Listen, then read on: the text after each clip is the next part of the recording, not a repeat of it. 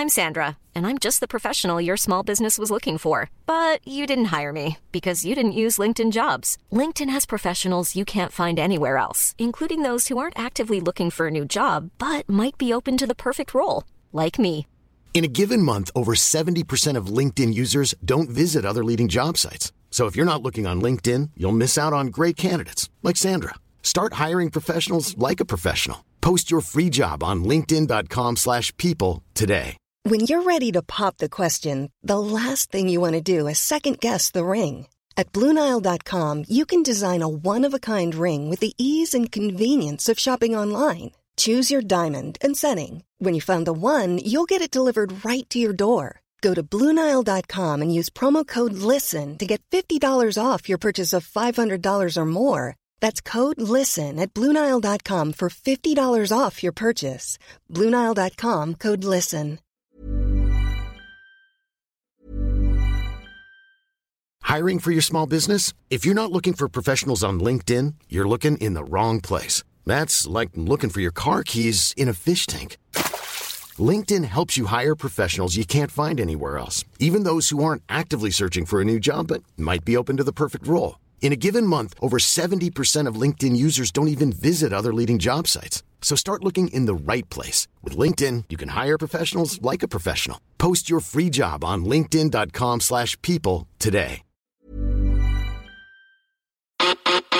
El rock siempre da de qué hablar en Flash Black.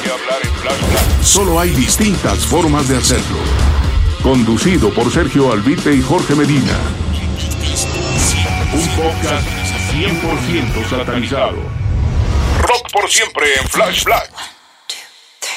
Amigos y amigas, bienvenidos a una nueva edición de nuestro podcast Flash Black, eh, que ahora es semanal. Esta es el volumen 2 de nuestra nueva sección Sonidos y Noticias Flash Black, donde hablamos de polémicas, chismes y les hacemos también recomendaciones de bandas que nos gustan al George y a mí. Yo soy Sergio Albite y Jorge Medina hoy no nos acompaña, hoy se fue a sacar su pasaporte, ya saben que como antes uno se tenía que tomar todo el día para sacar su pasaporte, entonces él se lanzó y pues lo extrañaremos el día de hoy. Y vamos a empezar ya el chismerío. Eh, antes que nada quisiera contarles de mi experiencia que tuve en uno de los autoconciertos que sucedieron en la Ciudad de México hace pocas semanas. Fui al tercer concierto que dio Caifanes en este formato, que fue en el Autódromo Hermanos Rodríguez. Fue en una de las curvas de, ese lugar, que la verdad eh, se presta mucho pues para meter bastantes autos y disfrutar de un concierto que en plena pandemia se tiene que recurrir a ello. Eh, mi experiencia fue grata, me divertí mucho escuchando las rolas de Caifanes, que incluso también tocaron de Jaguares, no estaba Sabo Romo en el bajo, no dieron explicación alguna de por qué no estaba el músico, tocaron Dime Jaguar y de Caifanes pues tocaron la- las clásicas Afuera, Miedo, La célula que explota, por ejemplo la de Afuera sí la tocaron en una versión bastante distinta con arreglos diferentes a la original, sonó un poco extraña, sonó padre, sonó muy bien, pero a la vez sonó muy extraña,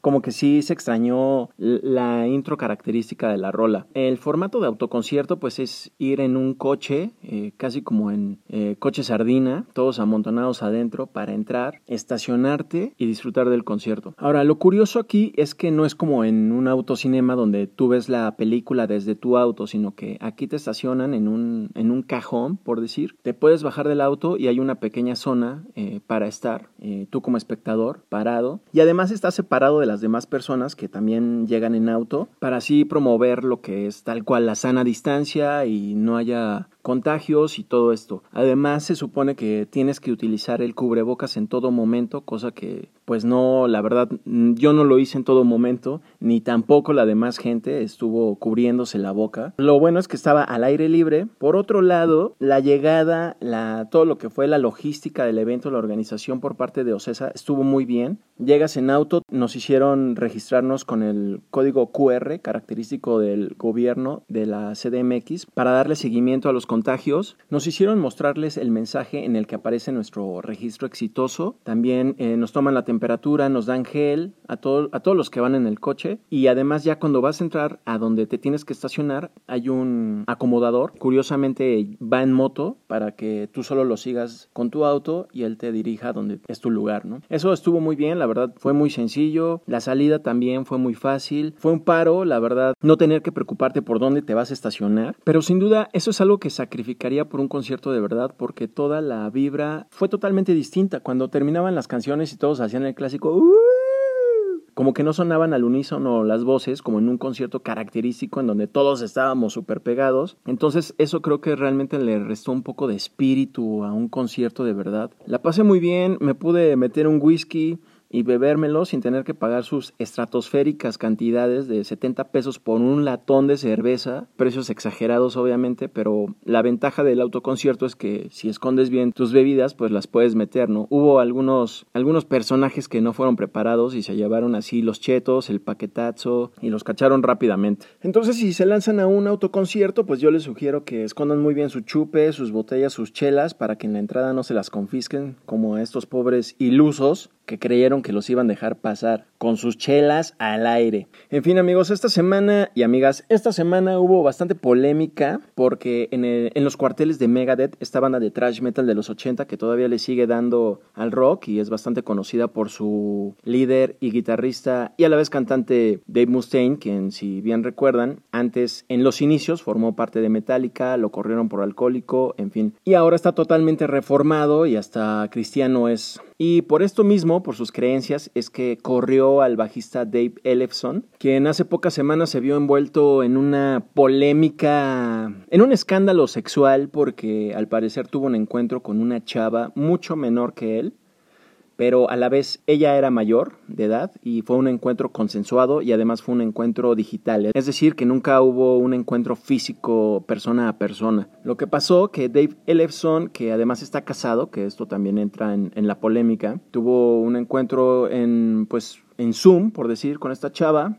Eh, parece que ahí tuvieron ondas, hay un video que circula por ahí que es donde se ve que pues, Dave Ellefson se estaba dando acá con Tokio y esta chava al parecer también. Eh, después de que se filtró el video, empezaron a acusar a Dave Ellefson de abuso sexual y todo esto y para nada fue el caso porque la chava salió a dar un comunicado en redes sociales de que ella promovió este encuentro, ella lo pidió, Ellefson accedió y bueno, ella esperaba que esto pues se quedara entre ellos nada más. Ellefson pues salió a decir que le da mucha vergüenza lo que pasó, que es una persona casada, pero fuera de ahí pues no pasó a, algo mayor. Como les digo, esta chava accedió, ella lo pidió y todo estaba consensuado. Ha habido mucha polémica alrededor de él, del bajista, y Dave Mustaine decidió correrlo y darle abrigo, cuello, despedirlo de Megadeth, que además Ellefson es uno de los miembros originales de la banda. Eh, no se sabe quién va a ocupar su lugar, pero necesitan de inmediato un bajista porque ya van a empezar a dar giras en verano de este año. Veremos qué pasa ahí. Mala onda, la verdad, para Dave Ellefson que pues hizo esto que obviamente desde el punto de vista social estuvo mal porque pues está casado y toda esa onda. Pero bueno, fue algo consensuado y pues como Dave Mustaine es un mochazo, es súper cristiano y pues no tolera esas cosas, le dio cuello a su amigo